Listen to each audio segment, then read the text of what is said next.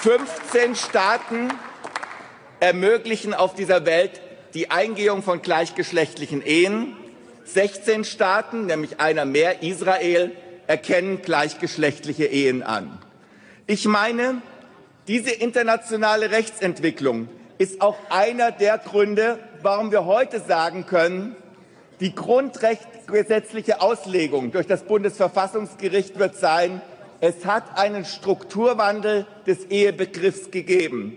Wegen der internationalen Rechtsentwicklung, aber auch wegen der Haltung in der Bevölkerung, die eine Mehrheit ähm, für diese Forderung äh, formuliert hat und die im Alltagssprache schon längst davon spricht, wenn Le Lebenspartner aufs Standesamt gehen, dass geheiratet wird und selbstverständlich nicht die Partnerschaft eingetragen wird im deutschen Amtschinesisch, äh, sondern die Menschen sind da nah an der Realität und wissen, gleiche Liebe verdient gleichen Respekt und deshalb auch gleiche Rechte.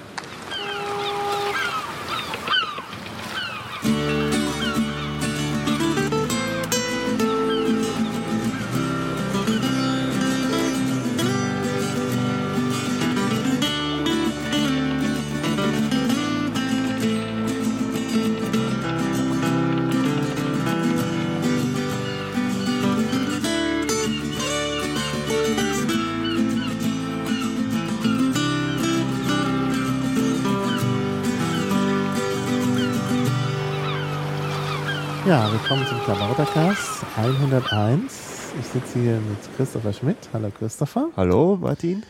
Ja, es soll heute gehen um das Thema Ehegerechtigkeit. Bevor wir erklären, was Ehegerechtigkeit ist, ähm, möchte ich natürlich erstmal den Christopher vorstellen, den ich schon sehr lange kenne. Und zwar kenne ich den fachlich als Linguist, oder als Linguisten, muss es ja besser heißen. Wir, äh, ja, ich kann mich gar nicht mehr genau erinnern, wo wir uns wie kennengelernt haben, aber es war jedenfalls im Rahmen der Linguistik. Ich glaube in Düsseldorf, ne? In Düsseldorf. Ach ja, genau, Sommerschule in Düsseldorf. Ja, 2001. Ja, ist auch schon eine Ewigkeit her. Ja. Ja, zwischendurch warst du in den USA und jetzt bist du wieder in Deutschland und äh, bist politisch aktiv geworden. Ja, ich war Und schon lange, ja, ich war schon lange Mitglied der SPD, aber da ich ja im Ausland war, nicht, ähm, ja, mich da nicht engagiert und jetzt nach meiner Rückkehr Mhm. mich wieder eingebracht. Mhm.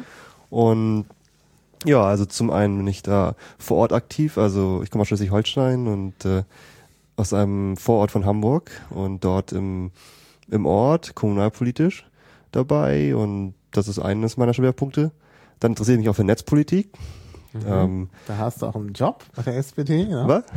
Nee. Also Netzpolitiker, du hast doch gesagt, du bist da zuständig für die Einführung von digitalen Dingen in dem, auf der Kreisebene. Genau, es gibt eine Arbeitsgruppe Mhm. zum Thema Web 2.0 und ähm, genau, und da geht es darum, dass äh, der Kreisverband sich da aufstellen will. Mhm. Ähm, und das geht aber auch darüber hinaus. Also man kann, also wir sind da auch, also auf, von, auf Landesebene natürlich auch ähm, netzpolitisch, äh, also im inhaltsmäßigen Sinne aktiv. Zum Beispiel Engagement gegen die Vorratsdatenspeicherung. Ah ja. Und Ja, man sieht an der SPD-Basis, da brodelt es gegen die Vorratsdatenspeicherung. Also ich hoffe, dass das die Parteiführung dann auch mal bemerkt, dass das keine so gute Idee ist. Ja, die Schleswig-Holstein, die SPD hat ja auch schon diese Position ne, äh, gegen die Vorratsdatenspeicherung. Das ging auch von diesem Arbeitskreis aus. Das war durchaus auch ein programmatischer Erfolg. Und dass das jetzt auch im Koalitionsvertrag steht, das ist dann natürlich auch, Ja, sehr schön. ja. Sehr schön. Ja, und äh, mein äh, dritter Schwerpunkt ist die äh, Migrationspolitik, also ähm, politisches Engagement auf dem Gebiet, ähm, wo es halt um Menschen mit Migrationshintergrund geht und äh, wie, wie die Gesellschaft und Politik sich da ähm, Mhm. Genau, da bist du ja auch insofern betroffen, als du in zweiter Generation äh, Migrationshintergrund hast. ja, Ja. also meine Mutter kommt aus Japan und Ja. Man hört dir das an der Stimme nicht so an. Und wenn man dich sieht, weiß man nicht so genau. Das ist irgendwie verschiedene typische japanische Merkmale nicht. Aber das ist äh, ja. schon.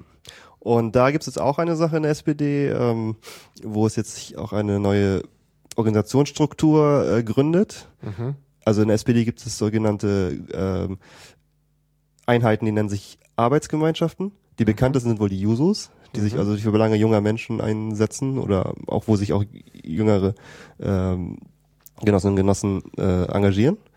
Und dann 60 plus für die Älteren und so weiter. Und Die heißen 60 plus? ja, Ach, was für ein einfallsloser Name. AG 60 plus, ASF, ähm, Arbeitsgemeinschaft Sozialdemokratischer Frauen äh, und so weiter. Und jetzt halt auch Migration und Vielfalt für die Menschen mit Migrationshintergrund, beziehungsweise für deren Belange. Und Ja. da hat sich das jetzt äh, in Schleswig-Holstein als Landesverband gegründet und Und dass da Vielfalt steht, hat nicht noch eine besondere Bewandtnis, dass da noch mehr besprochen werden soll als nur äh, Migration. Oder? Ja, das ist auch wieder so eine Begriffsdebatte. Erstmal ist das Problem ja, es gibt ja den Begriff Integration und das ist auch, ähm, Das ist Einfalt im wahrsten Sinne des ja, das ist problematisch, weil auch viele gerade Migrantenverbände lehnen das Wort ja ab, ne? Also, ähm, weil sie sind ja schon da, sie haben sich schon integriert in die Gesellschaft und ähm, sie wollen jetzt sozusagen, also ein Begriff, den ich gehört habe letztens, Inklusion. Sie wollen Teilhabe und Ja. insofern ist dieser Begriff Integration oft problematisch und manche Arbeitskreise, sag ich mal, die nennen sich auch Migration Integration oder ähm, also da Ja. gibt's so verschiedene, ich glaube, also die Vorgeschichte, die interessiert mich als Sprachwissenschaftler natürlich auch, muss ich nochmal herausfinden, nur ich glaube, hinter diesem Doppelbegriff Migration und Vielfalt steckt da schon eine ein langes Ringen um Ja, ja, ich glaube mein- schon. ja. Naja. naja, gut, das ist ja auch heute nicht unser Thema. nee, Unser Thema ist ja die Ehegerechtigkeit. Hm. Ja, äh, wie kommst du zu dem Thema Ehegerechtigkeit? Also mit der Migration, das sehe ich jetzt erstmal ein. Mhm. Aber Ehegerechtigkeit ist ja jetzt doch äh, ähm, nochmal ein spezielles Thema. Ja, also ach, übrigens bei den Arbeitsgemeinschaften, das fällt mir jetzt noch ein. Da gibt's natürlich auch eine, die sich für die, also die nennt sich Schwule und Lesben in SPD, beziehungsweise auch als Kurzform Schwusos. Das ist noch als äh, Nachtrag. Ja, die äh, Ehegerechtigkeit. Also für mich ist das auch durchaus ein ähm, äh, sind verschiedene äh, die ähm, selben Seiten der sind verschiedene Seiten derselben Medaille, denn ja, ähm, um Vielfalt geht es auch, ja.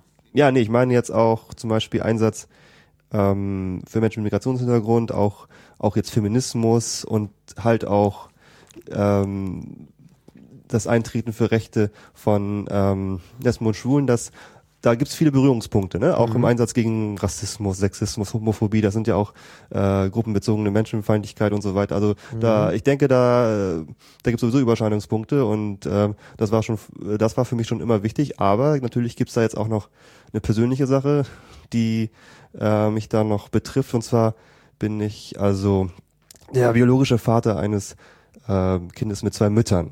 Und das Ja, ist da bist du sozusagen direkt involviert. ja, und ähm, das äh, ist natürlich auch eine Sache, die weswegen mich dann auch die äh, Situation von gleichgeschlechtlichen Paaren doch sehr interessiert.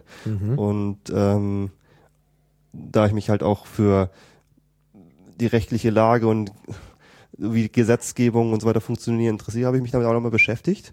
Auch als ich in den USA war, wie das halt dort war. Denn während ich dort war, war auch die Zeit, wo viele dieser Dinge, die wir heute auch besprechen werden, auch passiert sind. Das heißt, ich habe das sozusagen, na gut, ich war nicht vor Ort, aber sozusagen im Land und habe das mitgekriegt und Ja. ähm, ja. Ja.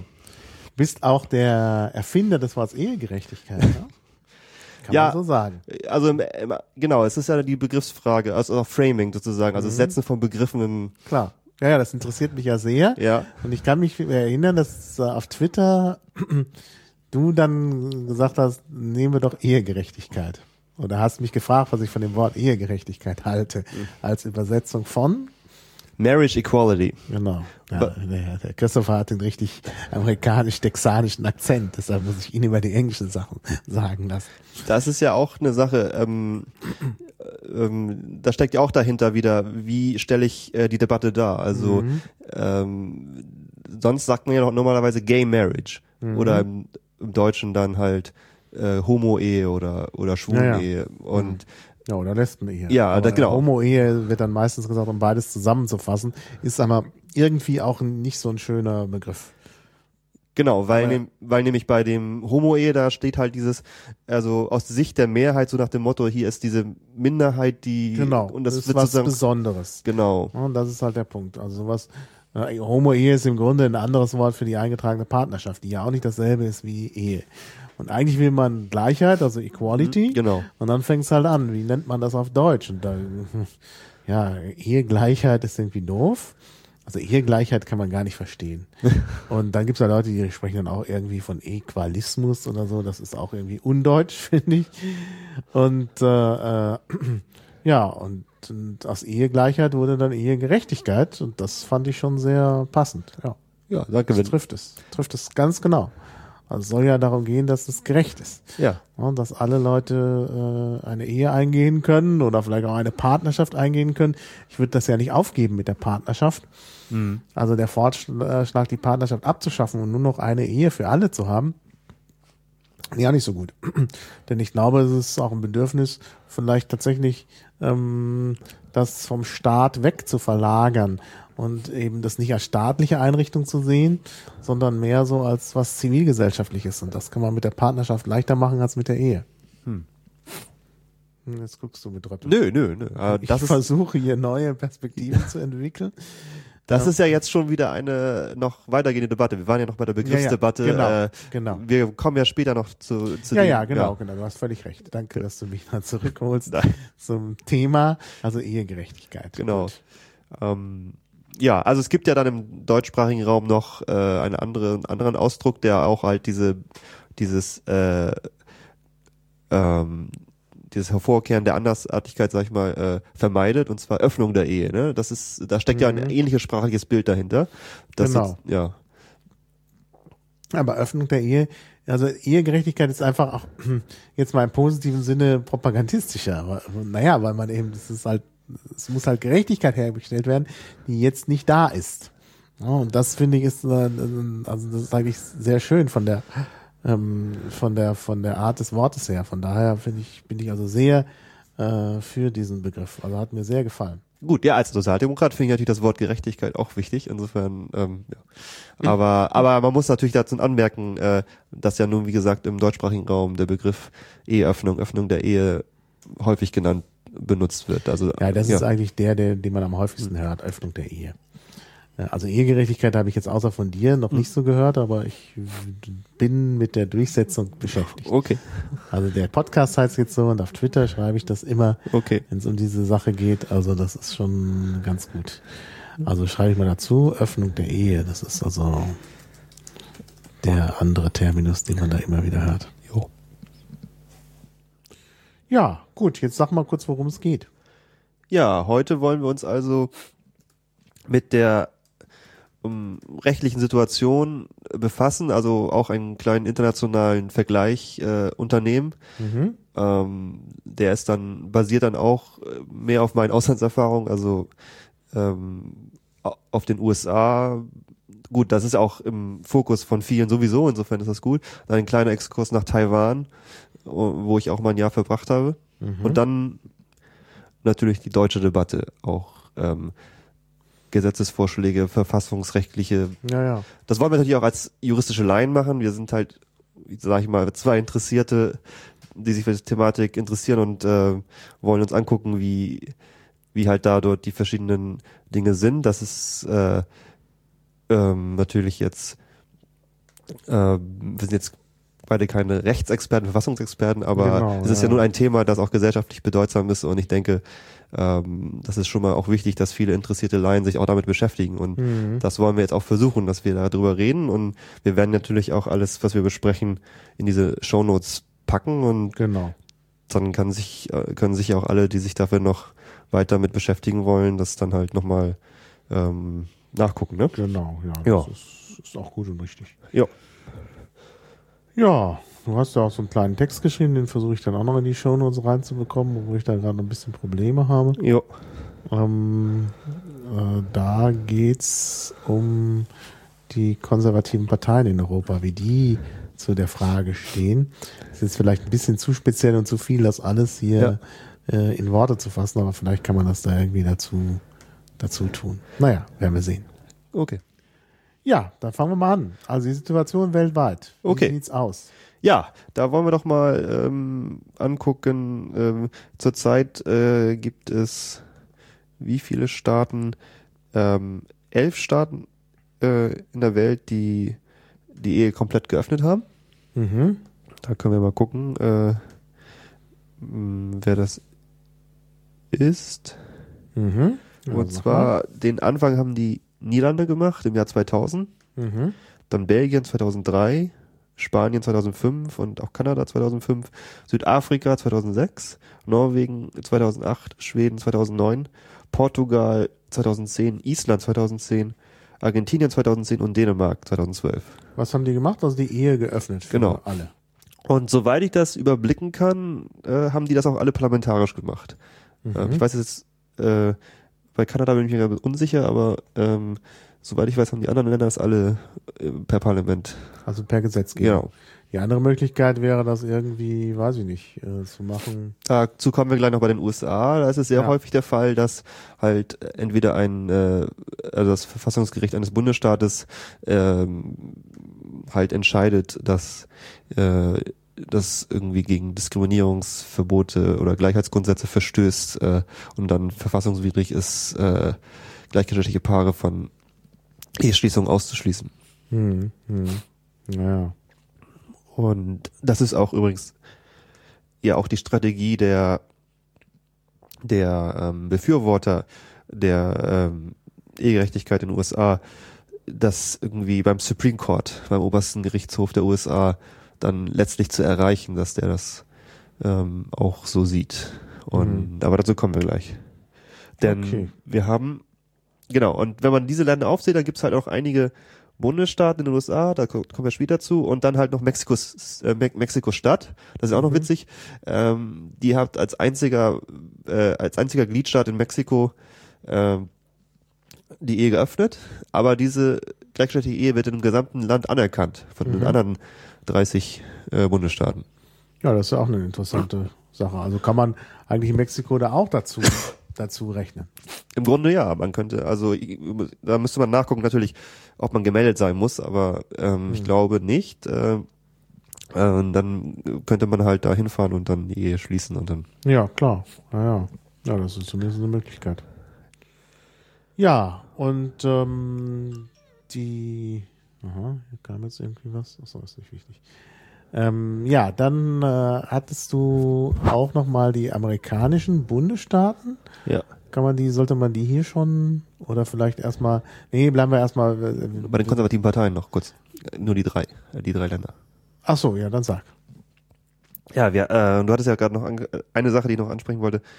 Ähm, in, in Europa als Gradmesser, wie sozusagen, weil wir können ja sehen, dass jetzt bei den Staaten, die das schon eingeführt haben, äh, die Mehrheit äh, oder die meisten Staaten aus Europa sind. Das kann man also sagen, dass die europäischen Länder an dem Punkt schon am weitesten sind. Und als äh, interessanter Gradmesser, äh, wie weit Europa in dem Punkt ist oder nicht, ist auch die Frage, wie weit stehen die konservativen Parteien der Länder dazu. Deswegen hatte ich mir das mal angeguckt. Äh, und ich meine, in diesem Land zum Beispiel ist ja klar, dass die Union da immer noch dagegen ist, ne? Aber es gibt tatsächlich drei Länder, in denen auch dort schon die konservativen Parteien sich auch dafür ausgesprochen haben. Also man kann sagen, also ich rede jetzt davon, es gibt drei Länder, die die Ehe noch nicht geöffnet haben, äh, wo aber dort die be bereits äh, die konservativen Parteien das befürworten und wo sozusagen die Ehe, äh, also die äh, Ehegerechtigkeit äh, bald erreicht sein wird. Und das sind äh, Großbritannien, Irland und äh, Luxemburg. Ah, Also Großbritannien ist vielleicht auch einigen bekannt, weil das äh, durchaus äh, einige Male durch die Medien ging. Äh, Im Grunde ist es dort so, dass die eingetragene Partnerschaft, dazu müssen wir auch noch kommen, ne? dass die im Grunde recht von den Rechten und Pflichten im Grunde wie eine Ehe ist und nur der Name ein anderer. Und da hat Cameron halt gesagt, der Premierminister, können wir auch einfach Ehe nennen. ja, genau. Also ich meine, ich hätte auch nichts dagegen, um den deutschen Konservativen entgegenzukommen. Wenn man das genau gleich macht und nennt es nur anders, dann hätte ich auch noch nicht so das, das große Problem, obwohl es natürlich auch eine gewisse Symbolkraft hat, das gleich zu nennen. Ja, das ist natürlich auch ein schwieriges Thema. Da ähm, will ich mich persönlich auch nicht äh, irgendwie ähm, aus dem Fenster lehnen, aber es gibt ja auch in den USA dieses Separate Word Equal in der in der Segregationsgeschichte, das halt dann doch, wo glaube ich auch deswegen gerade einige in der Bewegung in den USA sagen, dass das nicht akzeptabel ist, einfach weil einfach diese anders, also anders behandelt werden, ist Stimmt, einfach vom stimmt. Prinzip her nicht. Das ist vom Prinzip her nicht gut, da hast du recht. Doch, ich, also ich ziehe meine, du hast mich überzeugt, Okay. ziehe mein Statement zurück. Es muss die Ehe sein. Okay, ähm, Oder man schafft die Ehe ab, also das kann man nicht, weil man dann einen Alleingang hat, dann nur noch die eingetragene Partnerschaft. genau, da wollten wir jetzt noch kurz zu kommen, ne, zur eingetragenen Partnerschaft. Ja. Äh, ähm, ja, Ja, eingetragene Partnerschaft. Na, ich wollte noch eben was anderes sagen, ja. ähm, weil du gesagt hast, Gradmesser, das Ja. ist mit Sicherheit so. Ich hatte ja vor einiger Zeit eine Podiumsdiskussion mit Craig Galoon Ja. in Kreuzberg. Und da war auch einer auf dem im Podium, der gesagt hat, er verstünde überhaupt nicht, warum die Leute in den USA ständig immer nur über so ein nebensächliches Thema wie äh, Marriage Equality sprechen. Und dann habe ich mich zu Wort gemeldet und habe gesagt, naja, das ist halt ein ganz wichtiges Thema, äh, eben gerade auch als Gradmesser, ne, wie man es denn nun hält mit dem liberalen Staat. Und äh, das ist auch natürlich hier ein wichtiger Gradmesser. Und deshalb finde ich das gut, dass du das jetzt aufgreifst und gesagt hast, hier, man kann eben sehen, wie es ist äh, bei den konservativen Parteien. Also das ist natürlich noch besser. Wenn man nicht einfach die staatliche Situation betrachtet, sondern eben gerade die, die, die Auffassung bei den konservativen Parteien. Ja, gut, ist natürlich auch wieder schwierig, weil es natürlich auch möglicherweise verschiedene konservative Ja. Richten, Richtungen gibt, aber In Finnland ist das irgendwie ein Problem oder Ja. schwierig. Ich kenne jetzt auch die finnische Innenpolitik nicht gut genug, um das äh, gut äh, beurteilen zu können. Natürlich diese, diese, äh, wie heißen die, Finnland-Demokraten oder diese nationalistischen, die Mhm. sind, glaube ich, auf jeden Fall dagegen, aber es gab da irgendwie eine größere Mitte-Rechtspartei und eine kleinere Mitte-Rechtspartei und die Mhm. größere war für die diese Ehegerechtigkeit Koalitionspartei. Genau. Ne? Ja, ja. und die andere halt, die hieß auch noch Christdemokratische Partei, die, äh, die war dagegen, aber weil die halt in der Koalition war und irgendwie fünf Parteien-Koalition, äh, ohne die wäre es nicht gegangen und deswegen äh, ist das dann nicht gekommen. ja. Aber das war jetzt auch nur als ein kurzer Überblick, das war jetzt keine Naja. tief. Klar, ja, ja. Nee, nee, ist ja, ist ja schon klar. Okay. Ähm, ja, eingetragene Partnerschaft, genau. Die gibt's halt auch. Auch Eheleid genannt. Und ähm, das ist eben auch so ein bisschen mit das Problem, dass es eben da noch Unterschiede gibt, gerade in Deutschland. Da wird natürlich dafür gekämpft, dass äh, ähm, äh, also Partner die gleichen Rechte und Pflichten haben, also vor allem die gleichen Rechte wie die äh, wie, wie Ehegatten. Ja. Und das ist halt immer noch nicht so richtig ausdiskutiert in Deutschland.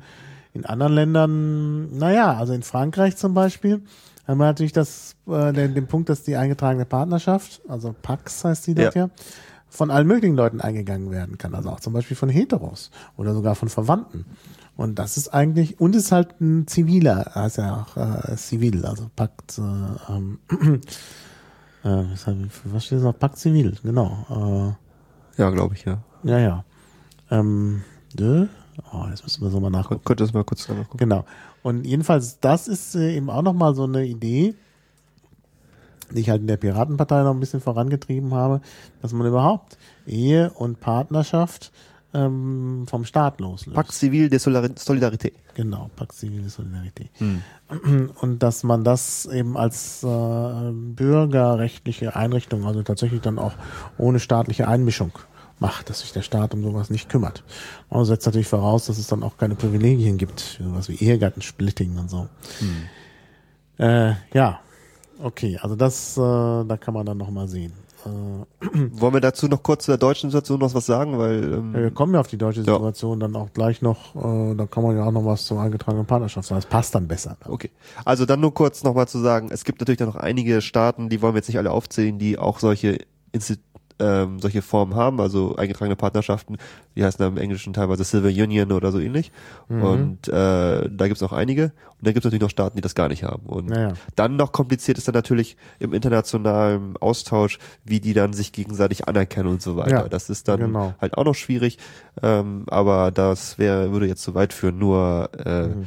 diese waren das elf Länder, die haben es komplett bis jetzt und dann halt gibt's noch mal eine größere Anzahl von Ländern, die haben diese eingetragene Partnerschaft, die Mhm. Ehe-Leid, wie du sie nennst, und dann natürlich noch die große Mehrheit der Staaten haben gar, nichts. Genau. Okay. Mhm. Okay, also kommen wir zum, äh, gehen wir weiter mal international. Ähm, du wolltest was zu Taiwan sagen. Ja, also ähm, genau, mit Taiwan, äh, das ist halt so, ähm, auch interessant zu wissen, dass es in Taiwan schon relativ lange eine Bewegung gibt, ähm, auch mit einer CSD-Parade, die zu den größten oder zu einer der größten Asiens gehört. Ähm, 2011 50.000 Menschen und findet jetzt dieses Jahr zum zehnten Mal statt, am 27. Oktober. Mhm. Noch ein Kurztrip drin vielleicht. Ja. Und äh, auch ziemlich einzigartig für Asien, ähm, dass schon äh, 2003 ein Gesetzesentwurf zu einer eingetragenen Partnerschaft eingebracht worden war. Der wurde aber nicht behandelt. Mhm. Und ähm, ähm, da geht es jetzt darum, dass ähm, dort auch natürlich Aktivisten dabei sind, die versuchen, ähm, über verschiedene Wege auch das Recht zu erstreiten. Also wenn es parlamentarisch nicht funktioniert, weil es halt immer noch Vorbehalte gibt, dass man es halt über den Klageweg erreicht. Und dazu Ja. muss man wissen, dass sich das ähm, die Art und Weise, wie man heiratet, also die rechtliche Bewertung geändert hat. Also bis 2007 war es so, dass in der chinesischen Kultur ist es ja auch so, dass ähm, das Heiratsfest total wichtig ist oder also in der taiwanesischen Kultur. Das heißt, du hast also Riesenaufwand, ja, 100 Gäste und da kommen dann irgendwie ähm, professionelle Fotografen und Essen, das aus mehreren Gängen besteht. Also es ist ein Riesenaufwand. Ähm, okay, das klingt jetzt so wie eine deutsche Hochzeit, aber Ja. es ist, im, es ist jetzt kann ich jetzt schlecht beschreiben. Ähm, am besten mal im Internet nach so Beschreibungen, Fotos und so weiter suchen. Das ist schon ähm, riesig und es war halt so, dass wenn du öffentlich geheiratet hast auf diese Art und Weise, dann galt das schon als eine als eine Ah ja. Eheschließung. Ah ja. Also weil du der Öffentlichkeit bekannt gemacht hast, wir heiraten. Mhm. Und dann war die Form, war es nur noch Formsache, dass du dann noch zum Amt gehst und das eintragen lässt. Ja. Und ähm, das haben dann auch ähm, zwei schwule Paare so gemacht. Sie haben halt öffentliche ähm, solche öffentlichen Trauungen gemacht und haben versucht, das dann auch eingetragen zu bekommen, weil das sozusagen nach dem damaligen Recht so galt, dass es damit okay war. Mhm. Und das wurde halt dann geändert, Mhm. ähm, dass du jetzt halt, dass es nicht mehr darauf ankommt, ob du das öffentlich irgendwie allen äh, vor der gesamten Öffentlichkeit, sag ich mal, ähm, gezeigt hast, sondern dass es, dass halt diese Eintragung vor dem Standesbeamten der Haupt, Naja. Hauptakt ist, ne? Ja. So, so wie es halt auch in vielen Ländern ist. Und da argumentiert jetzt ein Paar, dass es also sozusagen jetzt nach der Gesetzesänderung gemacht hat. Und das war jetzt in den Medien, äh, also in, letztens, dass äh, dort im Zivilgesetzbuch halt äh, zwar die Verlobung als zwischen Mann und Frau definiert ist, Mhm. aber nicht die Eheschließung. Dort ist nur was vom Mindestalter die Rede, 18 Jahre Mann, 16 Jahre Frau. Ja. Aber es ist sozusagen nicht, steht da nicht, dass die Eheleute Mann und Frau sein müssen. Na gut, aber da kannst du immer sagen, ich meine, in Deutschland steht das ja auch nicht so in der Verfassung und trotzdem wird gesagt, ja, das verstehen wir aber, die Verfassung verstehen wir aber so und so. Ja? Ja, das ist, das ist, gebe ich dir recht, das, da wollen wir auch noch drüber reden, äh, wenn wir uns, äh, Ja. und es ist ja auch interessant übrigens, Taiwan äh, war mal eine japanische Kolonie Mhm. und Japan hat äh, bei der Modernisierung nach westlichem Vorbild äh, auch ein, äh, ein deutsches, an, an Deutschland angelehntes Rechtssystem eingeführt. Das heißt, darüber kann man auch äh, sagen, dass viele Grundsätze im taiwanesischen Recht auch dem Deutschen ähnlich sind. Also Ja, so, also das ist auch eine Sache. Das heißt, äh, äh, insofern gebe ich dir auch recht. Äh, die Frage, also das ist noch fraglich, ob dieser äh, diese diese Strategie aufgehen wird. Es wäre natürlich schön, für, äh, wenn das klappen würde. Also die Klage läuft halt noch und ähm, da ist noch keine Entscheidung. Sie haben halt vor die äh, gegen die äh, Entscheidung des Standesbeamten geklagt vom Verwaltungsgericht Mhm. und sie wollen das halt durchziehen. Ja. Ja, das ist also ähm, und was die gesellschaftliche Seite angeht, da gab es halt auch letztens ein Event, das Aufsehen erregt hat. Das war halt dann auch äh, keine ähm, Trauung im rechtlichen Sinne, sondern eine, ähm, es war eine lesbische buddhistische Trauung. Das heißt, da gibt es eine eine buddhistische Lehrerin, äh, Meisterin, die die das, ähm, die bereit war, das zu machen Mhm. und hat zwei äh, Frauen da getraut in einer religiösen Zeremonie. Und da gab es auch vorher schon mal solche Events, also von lesbischen Trauungen und so weiter. Das heißt, ähm, ich meine, wenn man halt ansieht, wie weit ähm, man da auch gesellschaftlich gekommen ist, dann kann man nur hoffen, dass auf lange Sicht da auch ähm, irgendwann die rechtliche Seite nachziehen wird. Aber Ja, da ist man halt noch ein gutes Stück dabei. Ja. Ja. Ja, ich habe dazu auch einen Artikel geschrieben, da können wir auch einen Link nachher ähm, mit draufsetzen. Ja. Okay. Ja, dann haben wir also Taiwan Ja, und äh, jetzt kommen wir zu den USA. okay. Ja, soll ich da erstmal nochmal, wollen wir erstmal kurz sagen, was die Lage ist, sag ich mal? Ja, oder? mach mal einen Gesamtüberblick und dann können wir noch auf die einzelnen Staaten eingehen und so. Naja. Ja, es ist halt so, da muss, das muss man erstmal wissen. Die USA sind ein Bundesstaat und oder ein, ein ähm, aber es ist dann ein bisschen anders als in Deutschland, ne, wo das alles ein bisschen verzahnter ist. In den USA sind die Zuständigkeiten klar getrennt. Die Verfassung listet halt genau die Zuständigkeiten auch für die Bundesebene. Das sind dann so natürlich die Sachen wie Militär und ähm, Währung und so weiter, aber ähm, dann halt eine Sache, die den Handel zwischen Bundesstaaten betrifft, diese berühmte Interstate Commerce Klausel. Und all die anderen Dinge sind erstmal exklusiv äh, den, Sta äh, den Bundesstaaten vorbehalten. Und Ja. dazu gehört sowohl die Abtreibungsfrage als auch in diesem Fall jetzt äh, die Ehefrage. Das heißt, der Kongress könnte gar nicht vorschreiben, wie die Ehe zu sein hätte fürs Land, weil es halt die Bundesstaaten entscheiden. Es sei denn, man macht eine Verfassungsänderung. Genau, und das ist in den USA sehr schwierig. Es gibt den Witz, seitdem es Jugoslawien nicht mehr gibt, sind die USA das Land mit der mit dem kompliziertesten äh, Verfassungsänderungsverfahren. Das, Dann mal kurz einen Überblick geben, wie das geht. Ja, ähm, das ist, glaube ich, äh, die beiden Kammern müssen das mit zwei Drittel Mehrheit ähm, beschließen.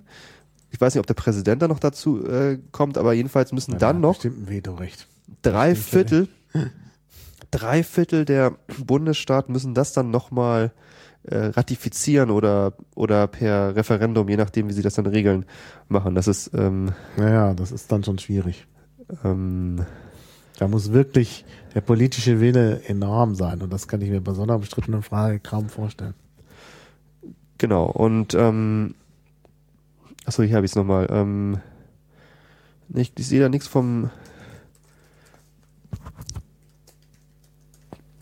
Präsidenten. Ähm, Ja, aber der Präsident hat ja bei, den, bei Gesetzestexten, da muss er ja unterschreiben.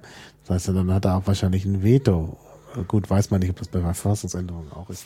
Ist aber, glaube ich, jetzt nicht so wichtig. Da müssen Nee, er hat kein Vetorecht, ähm, hat er nicht, aber genau. Also, ähm, genau, zwei Drittel der beiden Häuser müssen das halt äh, verabschieden und dann müssen drei Viertel der Staaten ähm, das ähm, ratifizieren und die Art der Ratifikation wird vom Kongress ähm, bei Stellung äh, bei ähm, bei dem Vorschlag äh, definiert, also ob es dann per Referendum oder per Parlamentsbeschluss und so weiter sein soll. Vom Kongress des Staates. Nee, das, also die zwei Kammern, also Senat und äh, Repräsentantenhaus, die müssen mit zwei Drittel Mehrheit ähm, diese, diesen, die Verfassungsänderung vorschlagen. Ja. Und dann schlagen sie halt auch vor, wie die, auf welche Art und Weise die Bundesstaaten das machen. Ah ja. Aber ja. Also das heißt, es ist sehr, sehr langwierig und äh, kompliziert. Und deswegen gibt's auch, glaube ich, nur so mh,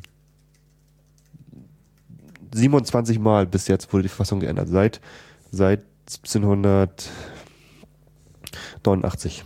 Also, ja. Das ist nicht sehr, nicht sehr häufig. nee. Gerade nicht für so eine Verfassung, die schon so lange äh, existiert. Ja. Ja. Genau, und deswegen, Das hat aber nichts mit diesen Amendments. Doch, Amendments sind ja Verfassungsänderungen. Das sind diese, diese. Ja, ja. Genau, und deswegen, das war ja die Sache, die George Bush immer, äh, also der äh, Jüngere, immer vorgeschlagen hatte, dass er sich einsetzt für ein Marriage Amendment. Das heißt, dass er also auf Bundesebene das regelt, dass Ehe aus Mann und Frau zu bestehen habe. Und da kann man sagen, das war schon ein durchsichtiges Manöver, weil ihm auch klar war, dass das nie durchkommt. Aber er sozusagen den Konservativen da diese, ähm, das sozusagen als Alibi-mäßiges ähm, Ding da so hingestellt hat. Und ähm, ja, das ist dann, Also die Änderungen werden praktisch immer hinten dran geschrieben an die Verfassung. genau. Und das heißt also, man ändert den Text nie, Doch, doch, also, sondern, ach so, weil es steht dann auch nicht mehr, also, ja, also es kommt halt auf die Änderung an, aber es, manche Sachen, wo dann geändert wird, dass zum Beispiel, also äh, die Senatoren jetzt direkt gewählt werden, dann, mhm. wenn das dann noch im Text stehen würde, ach so, ja, okay. aber manche sind dann halt auch, beziehen sich nicht direkt auf bereits im vorhandene Texte, Ja, ja, klar. aber Ja. Jo. Gut, dann haben wir das geklärt mit der Verfassungsänderung. Aha. Also ist schwierig. Ja. Und ähm, ja, also jetzt äh, haben wir halt diese verschiedenen äh, Regelungen in den verschiedenen Staaten. Genau. Äh, dann gab es aber doch Vorstöße, da irgendwie was zu unterbinden. Du hast gerade schon das mit dem Präsident Bush gesagt. Es gibt Ja. aber doch auch ein nationales Gesetz. Ja, das kommt, lass Ach, das kommt später. lass uns das Okay. erst später sagen. Ja, lass uns dann, noch mal kurz, Dann sag du, was du erst sagen willst. Entschuldigung, lass uns das dann erstmal noch, äh, lass uns noch auf der Bundesstaatsebene bleiben. Und zwar ähm, haben wir, bis jetzt haben wir ähm, neun, glaube ich, ne? Eins, zwei, drei, vier, fünf, sechs, sieben, ah, acht, acht Bundesstaaten und den District of Columbia, Mhm. die, ähm, die, also die Ehegerechtigkeit erlangt haben. Mhm. Und da wollen wir jetzt auch nicht, also ich kann sie kurz aufzählen, aber der erste Bundesstaat war Massachusetts 2004. Das war irgendwie Mhm. auch das, ähm, Das hat dann lange gedauert, bis es weitergeht. Also Connecticut dann erst 2009. ja, ähm, dann wird's schon richtig, geht's schon richtig weiter bei den eher konservativen Staaten wie Iowa, Vermont. ja, also da New ist auch, Hampshire ist natürlich wieder sehr progressiv.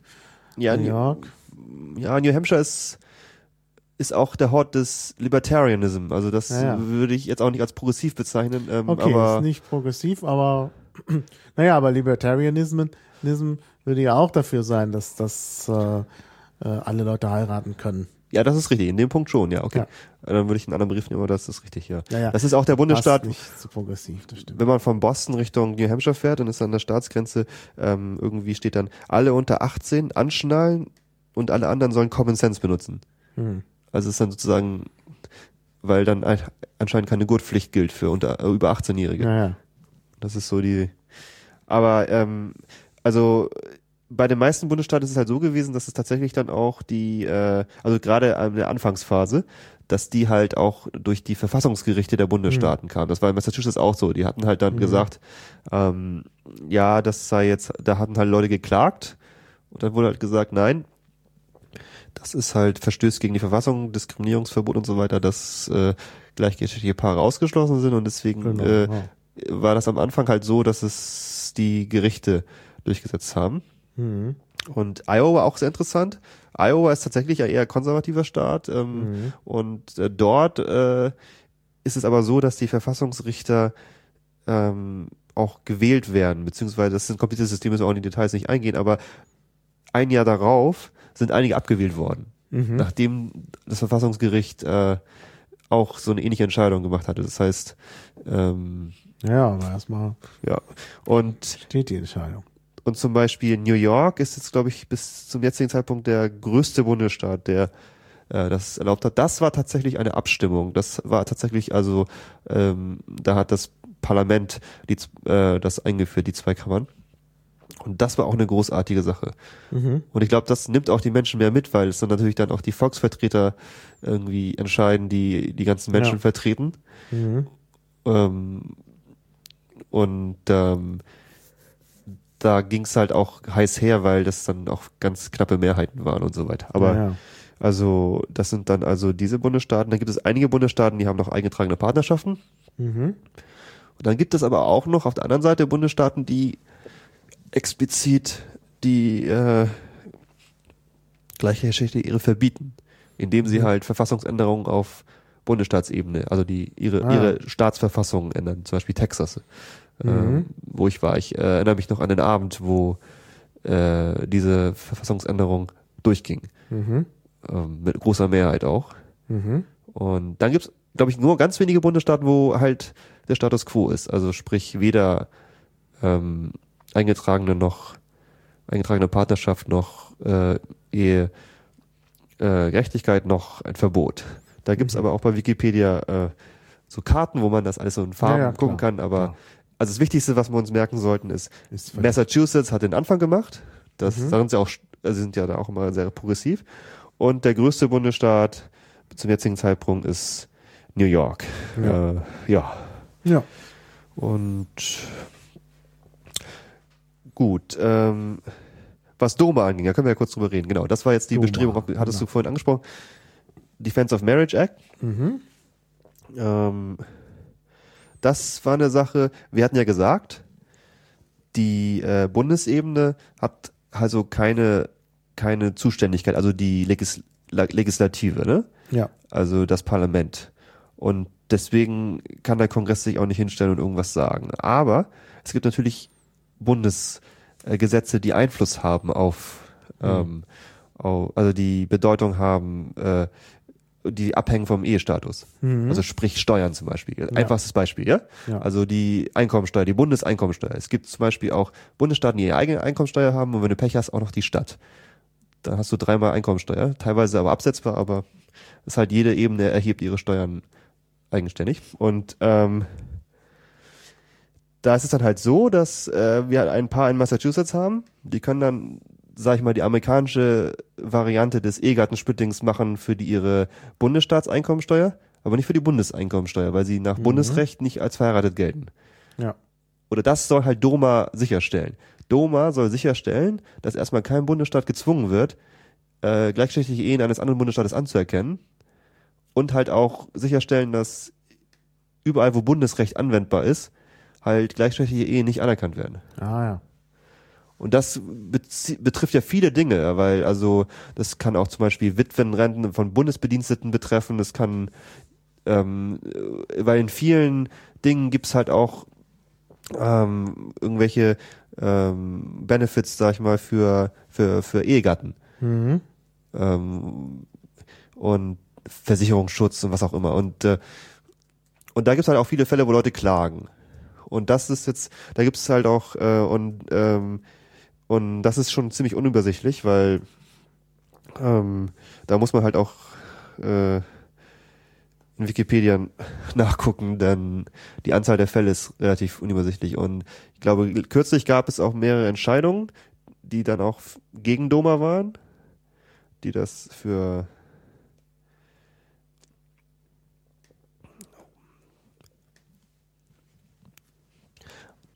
Dazu muss man auch noch wissen, die, äh, da gibt es verschiedene Bezirke. Das, also auch jetzt innerhalb der, es ist ein Bundesgesetz, also klagt man vor einem Bundesgericht. Mhm.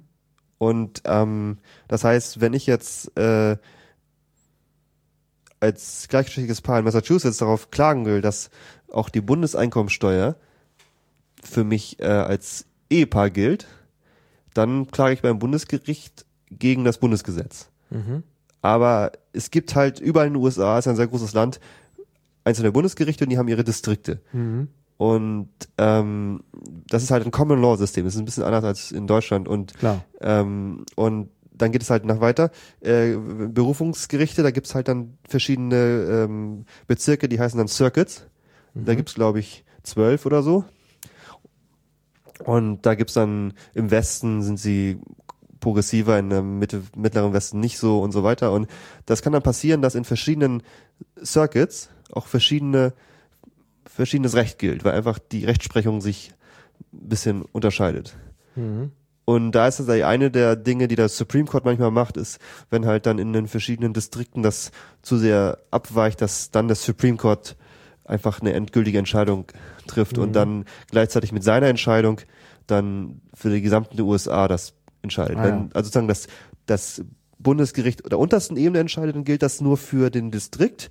Wenn dann das Berufungsgericht entscheidet, gilt das für den ganzen Beruf, Berufungsbezirk, was irgendwie halt, wie gesagt, diese zwölf verschiedenen, glaube ich, Gebiete sind in den USA. Und dann, wenn das, wenn das Supreme Court dann noch äh, die Berufung dann annimmt, dann gilt es fürs ganze Land. Ja.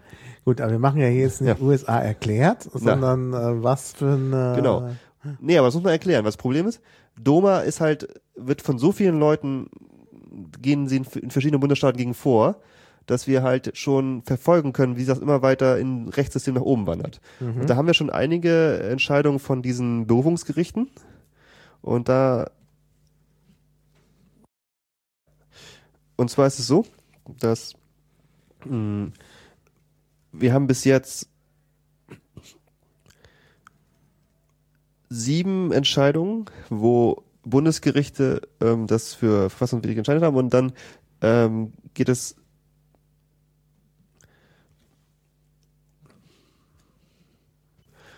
Also es gibt dann halt enge Fälle, die haben sich dann schon durch das System bis zur Berufungsebene hochgearbeitet. Und äh, soweit ich weiß, ist es auch, haben die meisten Berufungsgerichte das auch für verfassungswidrig erkannt. Aber ich, ähm, es gibt dann, wie gesagt, dann natürlich immer noch die Gegenseite, die Ja. ähm, Also sagen wir mal so, es ist offen. Ja, ja, aber die Frage ist jetzt, ob der Supreme Court sich einmischt oder nicht, weil das ist anders als in Deutschland, muss der nicht Ja. äh, entscheiden. Der kann auch einfach sagen, es reicht jetzt auf der Berufungsebene, uns reicht das so, es ist, das Recht hat sich, es ist nicht so äh, schlimm, dass irgendwie wir da noch alles klären müssen. Äh, in Deutschland ist es, glaube ich, so, dass das Bundesverfassungsgericht auch tatsächlich ähm, alles entscheiden muss. Ähm, aber in, Naja, weil man das Verfassungsgericht dann auch anrufen kann und das macht man hier ja offensichtlich nicht. Also der Supreme Court äh, ist nicht gezwungen, irgendwas anzunehmen. Genau. Zu behandeln. genau, und die unteren Ebenen müssen annehmen. Und Ja, ja auch das sind ja die Berufungsgerichte Genau, genau. sozusagen. Und ähm, das ist natürlich auch noch ein Nebenschauplatz, weil Doma ist halt tatsächlich nur eine Sache, worum es, das ist eine sekundäre Sache, ähm, um sicherzustellen aus Sicht der der äh, der E-Öffnungsgegner, dass jetzt irgendwie nicht die Bundesstaaten, die es eingeführt haben, Mhm.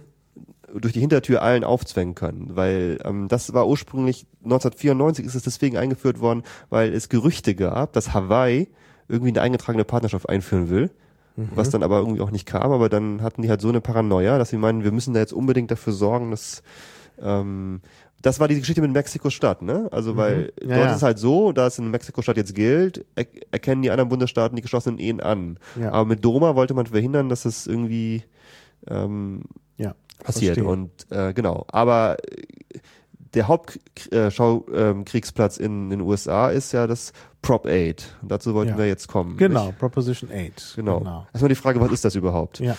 Ähm, also Proposition ist einfach ein äh, Referendumsentwurf oder ein Gesetzentwurf, der zu einem Volksentscheid Mhm. vorgelegt wird. Die heißen unterschiedlich in verschiedenen Bundesländern.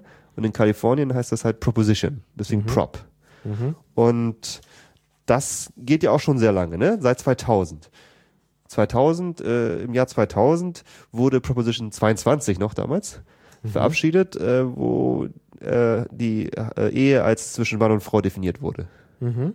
Und dann acht Jahre später hatte dann, also das ist jetzt ein, ein Landesgesetz gewesen, ne? also ein, ein Bundesstaatsgesetz. Und dann hatte dann auch der, das Verfassungsgericht von Kalifornien entschieden, acht Jahre später, dass es halt äh, Diskriminierung ist und hat das Gesetz aufgehoben. Ja. Und das war die Zeit, daran erinnern sich vielleicht auch noch einige, wo dann halt diese ganzen Leute in Kalifornien da ähm, die äh, Ehe eingingen. Das war irgendwie auch, weil ja Kalifornien ist ja der, der größte Bundesstaat und das war Ja, halt schon eine, eine Sache, die ähm, auch viel Aufsehen erregt hat. Mhm. Und das war dann von Mai 2008. Aber das war ja auch das Wahljahr und dann am 4. November 2008 war ja ganz toll. Obama wurde gewählt. Das war irgendwie, hatte gewonnen. Das war irgendwie großartig. Aber gleichzeitig wurde jetzt Prop 8 verabschiedet. Und Mhm. Prop 22 war ja gescheitert, weil es ein Gesetz war, ein einfaches Gesetz. Das verstieß gegen die Verfassung. Mhm. Wenn man aber die Verfassung ändert, Mhm. dann, äh, das war das Argument also von Prop 8, also beziehungsweise der Grund von Prop 8, dann kann es sozusagen äh, nicht mehr gegen die Verfassung verstoßen und Hm. dadurch wurde es äh, gleichzeitig mit Obamas Wahlsieg wurde in Kalifornien die gleichgeschlechtliche Ehe verboten. Also Mhm. Ja. ja, und damit ist aber jetzt der Kampf nicht vorbei, denn ähm, es ist nun so, dass die Bundesgerichtsbarkeit auch noch sich das Recht vorbehält, auch Gesetze von Bundesstaaten Mhm. auf ihre ähm, Vereinbarkeit mit der von der Bundesverfassung garantierten Grundrechte zu zu Ah, geben. Das verstehe. ist jetzt noch, das ist in den USA ist das unglaublich kompliziert mit diesen ganzen verschiedenen Ebenen und so. Ich finde es sehr faszinierend, aber es ist auch wirklich sehr komplex. Mhm. Und äh, ähm, also hier war es also so, dass es also auf der Ebene des Bundesstaates halt auch dann ähm, gescheitert war. Das heißt, im Mai 2009 hatte dann auch der der kalifornische Verfassungsgerichtshof, äh, ich meine der oberste Gerichtshof, ähm, festgestellt, dass Prop 8 auch auf legale Weise die äh, Verfassung geändert hatte. Das heißt, das war durch. Diese, äh, diese Verfassungsänderung durch Referendum, das war äh, auf der kalifornischen Rechtsseite war das okay. Das heißt, War ja aber auch sehr knapp. Also nur 52 Prozent. Das ist ja auch keine Zweidrittelmehrheit, finde ich für Verfassungsänderungen ja schon ein bisschen schwach. Das würde jetzt zu weit gehen, aber die kalifornische Verfassung ist eines der schlimmsten oder längsten, ich glaube 700 Einträge ist das irgendwie ganz furchtbar. Also da, ähm, wenn man sich mit Leuten unterhält, die sich auch in der kalifornischen Hauptstadt da bewegen im politischen Bereich, das ist furchtbar da. Also also unregierbar sagen manche. Es ist, äh, aber das würde zu weit führen. Jedenfalls, ähm, Was ist denn eigentlich mit den Leuten gewesen, die schon verheiratet waren? ja, die Ehen bin gült, gültig, Ach so. soweit ich weiß, ja. Genau. Das war auch noch eine Frage, aber ähm, das äh, blieb, die blieben gült, gültig, ja. Ähm, weil ja, das ist ja so, weil es war ja so, dass nachdem der oberste Gerichtshof die äh, dieses Verbot der, äh, durch das Einfachgesetz aufgehoben hatte, war ja dann wieder der ähm, ähm, äh, war ja dann war es ja erlaubt und bis dann die Verfassungsänderung eingeführt war, es wurde ja nicht rückwirkend gemacht. Insofern ähm, wurden die nicht ungültig. Genau. Und jetzt kommt es halt drauf an. Jetzt äh, jetzt äh, ähm, das ist jetzt sehr interessant. Da gab es auch mal einen langen Artikel zu, äh, ich glaube in der New York Times. Ein ehemaliger ähm, Justiziar der Bush-Regierung, ich glaube Ted Olson heißt er, also ein Konservativer eigentlich, der ist auch einer der, ähm, der führenden äh, Kläger gegen Prop 8. Und die Strategie, die er jetzt verfolgt und auch andere, also mit dieser Klage ist, jetzt gegen Prop 8 über die verschiedenen Instanzen zu klagen, bis zum Supreme Court. Und wenn der Supreme Court dann sagt, dass das, äh, dieses, diese kalifornische Fassungsänderung nicht mit der Bundesverfassung vereinbar ist und dann sozusagen das aufhebt, dann gilt dieser Spruch für das gesamte Land. Das ist die Strategie, auf einem Schlag, sag ich mal, die Ehe zu öffnen, die Ehegerechtigkeit zu erlangen für die gesamten USA. Ja, das wäre natürlich gut. Das ist natürlich auch ein Risiko, wenn der, Bund, wenn der oberste Gerichtshof sagt, nee, dann ist natürlich äh, auch schwierig. Ja, äh, aber, schwierig, genau. aber es, ähm, Wie ist denn der Supreme Court eingestellt? Eher, eher liberal oder eher? das ist auch halt in der großen Fragen, nicht? Also ähm, ich glaube, es war so, dass es äh, vier gelten als liberal, vier als eher konservativ und einer als so eine zentristische Swing Vote. Mhm. Anthony Kennedy. Mhm. Und ähm, da werden die halt auch ihre Argumente so zuschneiden, dass ähm, dass gerade dieses diese dieses Swing Vote angesprochen wird. Aber da ist auch ein bisschen was in Bewegung. Da gab es in der letzten Zeit einige Entscheidungen, wo die wo die Beobachter sich auch nicht mehr sicher waren, ob das ob diese alten ähm, Zuordnungen noch so gelten. Aber ja, das ist äh, so ein fragiles Gleich Gleichgewicht, sagt man. Deswegen ist es auch so wichtig, wer Präsident ist. Denn denn der Präsident äh, sch- schlägt ja also die Kandidaten ähm, zum äh, von allen Bundesrichtern und auch zum Ja, obersten ja. äh, Gericht vor. Muss dann vom Senat bestätigt werden, aber der Präsident ist sozusagen der ähm, äh, die Instanz, die das, die das vor allen Dingen erstmal äh, antreibt und ähm, deswegen, wenn er ein republikanischer Präsident da wäre, der würde dann halt ähm, bestimmte Leute nominieren, die dann wahrscheinlich eher Ansichten haben, die die Ja, halt ein bisschen konservativer sind.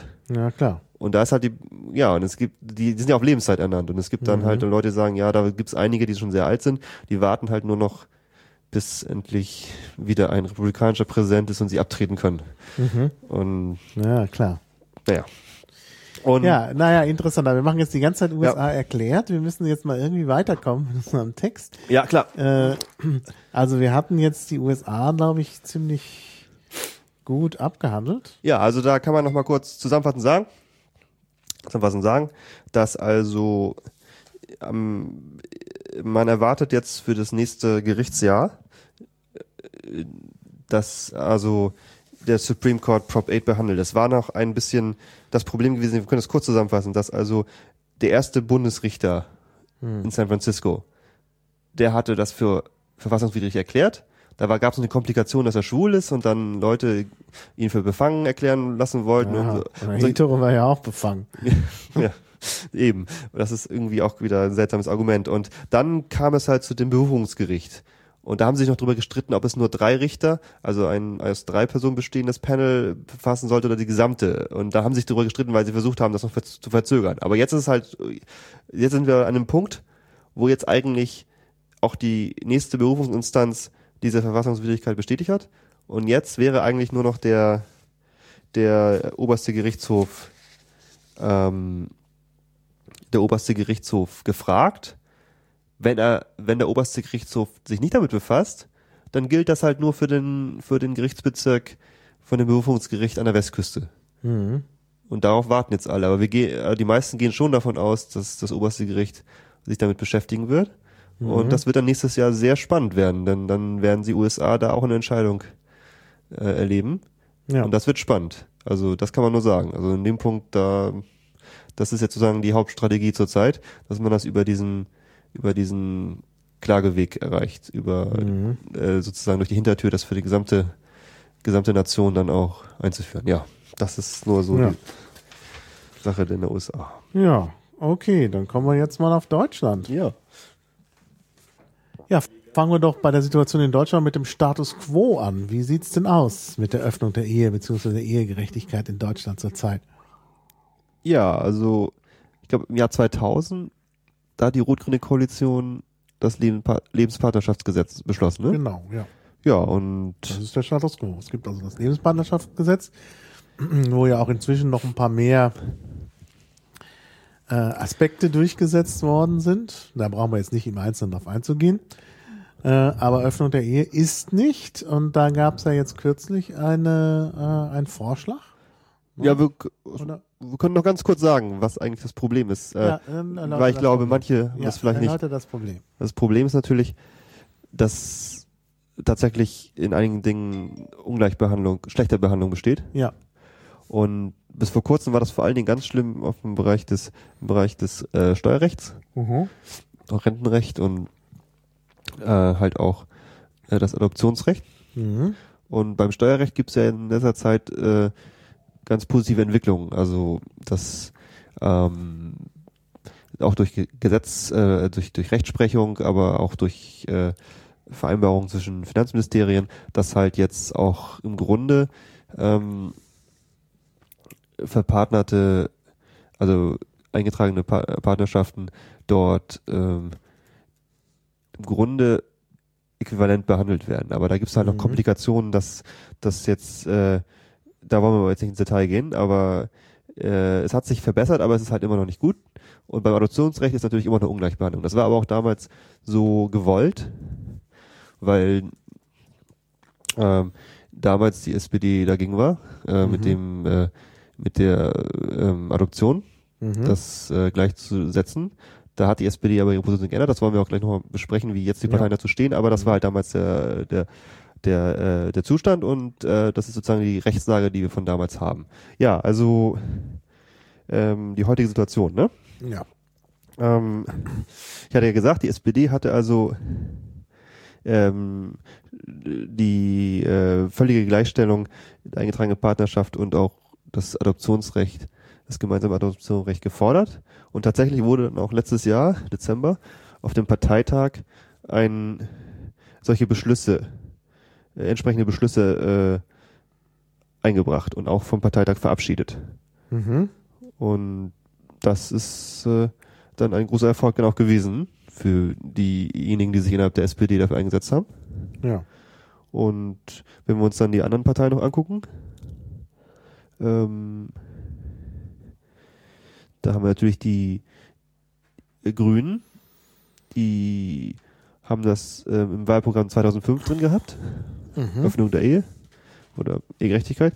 und äh, haben immer wieder Gesetzesentwürfe eingebracht. Das letzte Mal wurde ja jetzt das gerade gleich am 29. Juni in, äh, im Bundestag ähm, ähm, abgestimmt. Ja. Das äh, ja, die Linke fordert das auch seit 2000 oder also im Parteiprogramm seit 2011. Die FDP hat das auch im Grundsatzprogramm im April 2012. Die CDU, CSU lehnt das ab. Mhm. Und das heißt, wir haben also alle, also die äh, Parteien im Bundestag, bis auf die Unionsparteien, äh, sind also jetzt alle für die äh, Öffnung der Ehe, Ehegerechtigkeit. Und das war ja dann auch diese Sache gewesen bei dieser Abstimmung, weil die FDP aus Koalitionsräson halt ähm, dann trotzdem gegen den grünen Antrag gestimmt hatte. Naja.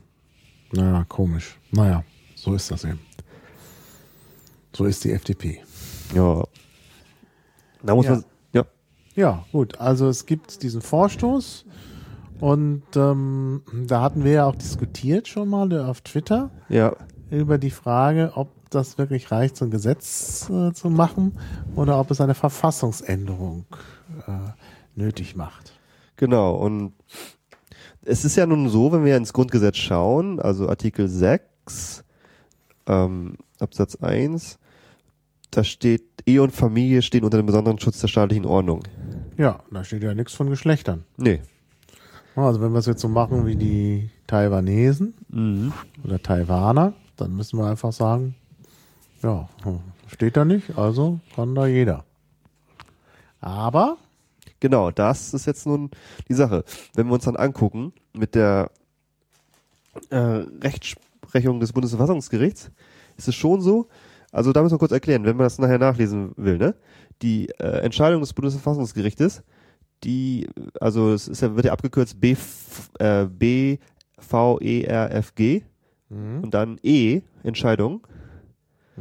Und dann gibt's Bände und Seitenangaben. Das heißt, man hat dann so, ein, äh, so eine Angabe wie ähm, ja, gut, ist ja, ist ja egal. Also äh, ist doch jetzt ein Detail, das nicht so wichtig ist. Naja, wenn man es nachher nachlesen will. Aber man hat dann so ein genau, Bundesverfassungsgerichtsentscheidung 82 und dann 6, das ist dann die Seitenzahl, wo es anfängt. Und dann steht da 15, das ist das Zitat zum Beispiel. Wenn du dann halt irgendwie eine ganz genau eine Stelle nachlesen willst. Das ist Ja. halt, man kann dann irgendwie, es gibt dann so, können wir nachher auch reinstellen, es gibt irgendwie äh, zehn, mindestens zehn Stellen, wo tatsächlich explizit das Bundesverfassungsgericht definiert, äh, was die Ehe ist, und zwar aus Mann und Frau bestehend und so weiter. Und das Ja. äh, führt es dann halt auch aus. Und das ist dann, also muss man schon sagen, dass es aus dieser Rechtsprechung des Bundesverfassungsgerichtes schon so Mhm. ähm, abzuleiten ist, ja, auch wenn es nicht in der Fassung steht. Ja. Aber ähm, das ist nun auch nicht so, dass es jetzt unumstößlich ist. Also da habe ich auch mal was gesehen, ähm, hat mir mal jemand gezeigt, äh, so mal den Stand vor äh, Diskussion zum, äh, zum Lebenspartnerschaftsgesetz, weil da wurde ja auch gegen geklagt, weil gesagt wurde, weil die konservative Interpretation, Interpretation des Artikel 6 ist ja so, dass äh, aus diesem ähm, alt, diesen ähm, althergebrachten Vorstellungen, äh, Traditionen sozusagen ableitbar ist, dass, dass die Ehe immer als zwischen Mann und Frau zu verstehen Ja. sei. Und ähm, deswegen wurde auch schon bei dem, bei dem, äh, bei dem Lebenspartnerschaftsgesetz das von konservativer Seite als verfassungswidrig Mhm. ähm, beklagt Ja, ja. das, ich glaube, da gibt es das Stichwort Abstandsgebot auch, äh, das also sozusagen ähm, das möglichst ähm, Ja, ja.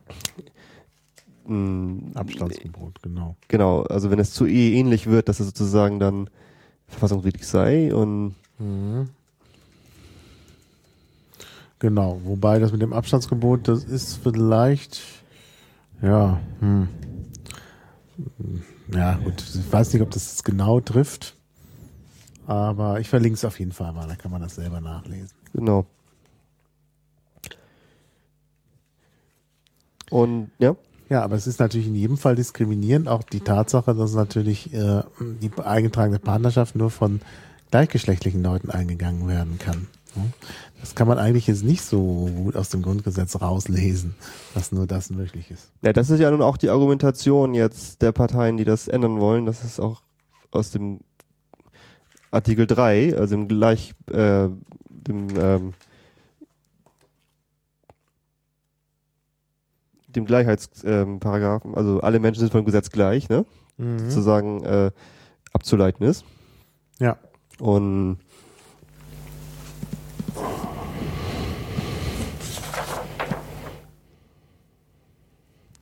Ja.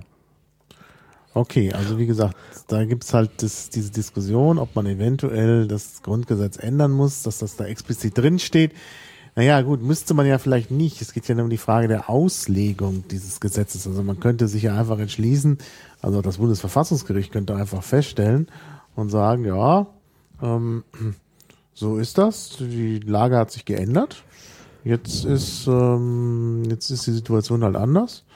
Und jetzt können wir einfach mal sagen, na, Ehe ist nicht mehr an das Geschlecht, an ein unterschiedliches Geschlecht gebunden. Ja, genau, hier habe ich es nochmal.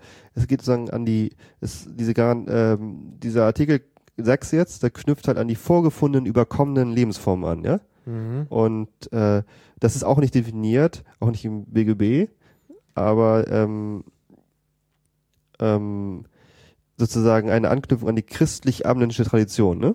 Mhm. Und genau da gibt es dann auch eine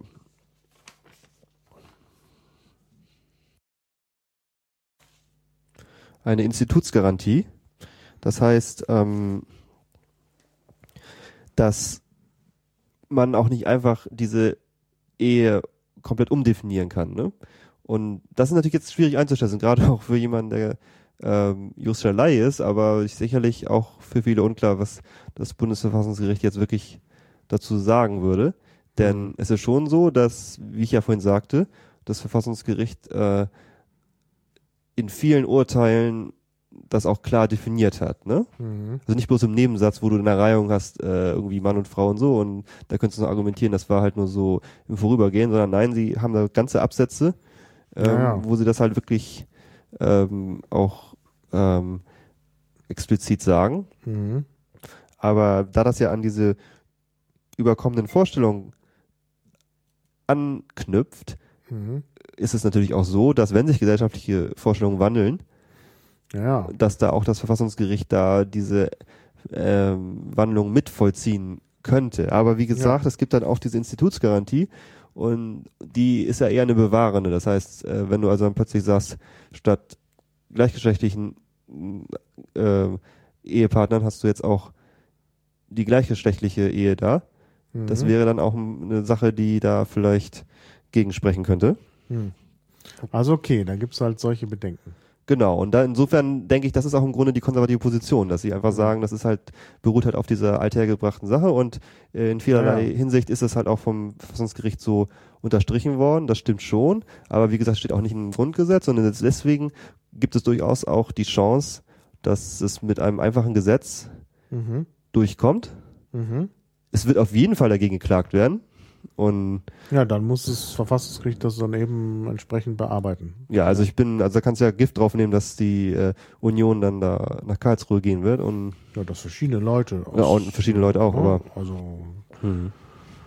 ich glaube ja nicht, dass die gesamte äh, die gesamte CDU CSU so völlig verstockt ist. Die haben auch eine Schwulenabteilung da, die NSU. Also so ganz so schlimm kann es nicht sein. Aber es gibt viele Ne, allen voran Norbert Geis, der in den nächsten Bundestag zumindest als Direktkandidat nicht mehr einziehen wird. Mhm.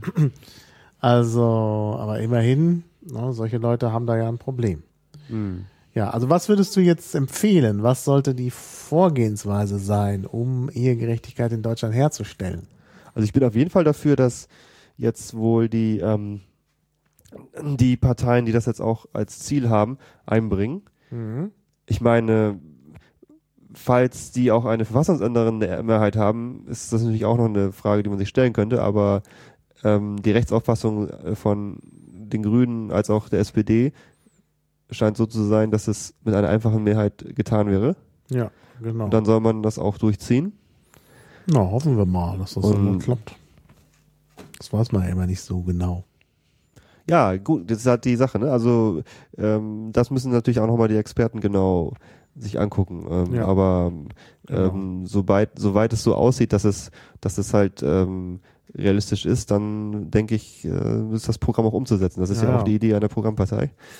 Ja, also die SPD ist da jetzt auch auf dem Kurs, die Mhm. Grünen sind auf dem Kurs, die FDP sowieso, die Piraten auch. Ja, Bleiben eigentlich nur noch, bleibt eigentlich nur noch die CDU, ja. die da, CSU irgendwie- auch, hm. CDU, CSU, die da ein Problem haben. Und das wird sich auch in deren Reihen vielleicht so ein bisschen hoffentlich verschieben. Aber man weiß es nicht. Also es ist auf jeden Fall, sind das die, die halt äh, da am meisten blockieren. Das würde ja auch diese Probleme der weiteren Angleichung der Lebenspartnerschaft relativ äh, elegant lösen, anstatt Mhm. dann noch immer noch weiter am, also äh, du hattest vorhin ja auch noch gesprochen, dass man die Lebenspartnerschaft trotzdem noch erhalten sollte, Ja. aber unabhängig jetzt von diesem Aspekt, wenn du jetzt sozusagen die Ehe öffnest, Mhm. dann hättest du ja dann auch da ähm, nicht mehr das Problem, in den verschiedenen Rechtsgebieten das jetzt alles angleichen zu müssen, wenn du, ja, ja. genau. Naja, also ich bin ja der Meinung, also was heißt das beibehalten? Ich würde sagen, die Ehe muss halt äh, geöffnet werden, also Ehegerechtigkeit muss hergestellt werden. Dann sollte aber die Ehe an sich umgestaltet werden. Das ist halt der Punkt, dass man eben dann eben auch ähm, sowas machen kann, also dass man erstmal es als Zivilvertrag macht, ähnlich wie in Frankreich, ja, dass der Staat sich da nicht mehr einmischt. Ja, dann darf es eben auch keine Privilegien geben äh, von staatlicher Seite.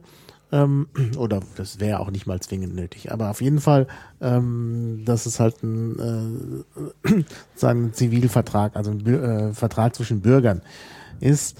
Und äh, äh, dann kann das eben jeder eingehen, auch Geschwister, gleichgeschlechtlich und vielleicht auch mehr als zwei Leute. Ich meine, da muss man ja auch mal drüber nachdenken. Also ich will jetzt ja nicht für Polygamie plädieren, das ist ja gar nicht äh, so gedacht. Aber wenn Leute als WG gemeinsam alt werden wollen oder auch äh, äh, Orden in Klöstern und so, dass man, wenn man, dass man da einen rechtlichen Rahmen schafft und das über so einen äh, Zivilvertrag macht, da kann man ja auch, also finde ich ja auch äh, sinnvoll. Das ist ja bisher gar nicht gut geregelt. Ich glaube, da sind wir auch schon wieder im Übergang jetzt zum nächsten Thema sozusagen darüber hinaus, weil ich glaube, wir haben jetzt eigentlich schon Genau. ganz ja gut, jetzt auch am Ende, das Genau. heißt, wir müssen jetzt mal auch darüber hinausdenken. genau, weil ich glaube, wir haben jetzt ganz gut äh, dargestellt, dass die ähm, die verschiedenen Parteien, die das unterstützen, durchaus dann auch Ne? Mhm. äh, mit ihren Gesetzesentwürfen, die sie ja schon teilweise Ja. äh, erarbeitet haben, auch durchbringen können. Ähm, aber genau, die, das ist aber auch eine Sache, wo ich glaube, viele haben das ja auch schon sozusagen auf dem Radar, weil das ist ja auch Ja. eine Sache, die möglichst die vielen auch bekannt ist und äh, Genau. ähm, Und da haben eben einige schon weitergedacht. Also Genau. die, die FDP hat das gemacht mit ihrer Verantwortungsgemeinschaft. Also es war nicht die FDP als solche, sondern die jungen Liberalen. Die haben ja dieses Konstrukt der Verantwortungsgemeinschaft. Und die Piraten zeitgleich, also ich weiß, dass es zeitgleich war, denn ich hatte den Antrag schon äh, so ziemlich fertig. Da kam dann der Hinweis auf diesen Parteitag der FDP mit der Verantwortungsgemeinschaft. Ach, das muss ich auch mal gleich hier in die Linkliste eintragen, wenn ich kann. ja. Ähm, und äh, das, äh, also das halte ich eben auch für einen ganz wichtigen Aspekt, dass man da eben noch eine Erweiterung macht. Und wie gesagt, FDP hat sich da was überlegt, die Piraten haben was überlegt. Und die, die Grünen hatten zumindest im Berlin-Parteiprogramm, dass man eine Erweiterung der Lebenspartnerschaft, da- dass man irgendwie für Diskussionen offen ist oder irgendeine Formulierung war da drin. Also sie möchten auch in die Richtung, aber sie haben das sehr vorsichtig formuliert, weil das offensichtlich auch so ein Problem ist, wo dann eben auch Tabus berührt werden. ich weiß nicht, ob es Tabus sind, aber ähm, also es ist halt auch eine Sache, du musst auch gucken, ähm, wo du deine Energien einsetzt und so weiter. Ich Ja, denke, klar. weil ähm, die, das wichtigste Ziel wäre ja erstmal tatsächlich die, äh, die Öffnung der Ehe und darüber hinaus Gedanken zu denken, das ist auch immer wichtig, aber das dauert dann natürlich noch lange, bis das dann irgendwann konkret auch äh, Form annimmt, weil du Mhm. da auch noch eine breitere gesellschaftliche Debatte führen musst. Aber das ist ja auch gut, dass wir das kurz ansprechen. Aber bevor wir das machen, wollte ich noch eine Sache, das ist noch ein äh, relatives Detail, was ich aber auch wichtig finde, nämlich die, äh, das ist auch eine Sache, die noch weitergehen würde als die meisten, äh, die Grünen haben aber dazu schon einen Entwurf und zwar geht es um diese Sache mit der äh, lesbischen Mutterschaft. Ah ja. noch mal kurz ausholen. Und zwar ist es ja bei einem Hetero-Ehepaar so, das können wir gleich nochmal mit dem BGB-Paragraphen nachtragen, dass der Ehemann automatisch als Vater gilt, Mhm.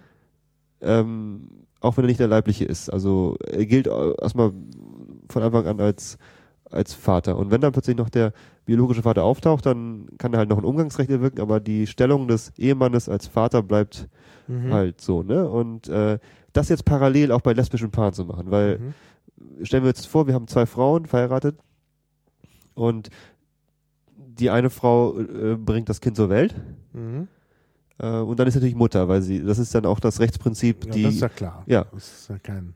und ähm, dann ist halt äh, da die äh, Ehefrau, die gilt Mhm. nicht automatisch als auch als Mutter, weil sie äh, also nach geltender Rechtslage, sondern sie wäre dann, ähm, sie müsste dann erst das Kind adoptieren. Mhm.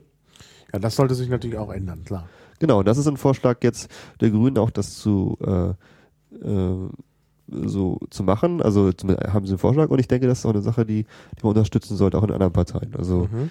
ähm, Wie ist das denn jetzt bei dir geregelt? ja, das ist jetzt zurzeit kein, also das Also ist wer ist der Vater? ja, also rechtlich wäre ich der Vater. Wieso wer? Also ich meine, Ja, bin ich, bin ich, Ja, das ja. muss doch, ne, also es muss doch da irgendeine Regelung sein. Das heißt, du zahlst dann auch im Zweifel Unterhalt. Ja, Ah ja. Mhm. Ah ja, ja gut, ist ja gut zu wissen. das ist ja auch das Problem, dass also solche Regelungen ähm, zurzeit nur möglich sind, wenn wirklich ein großes Vertrauensverhältnis besteht, wie das Genau. bei mir auch ist.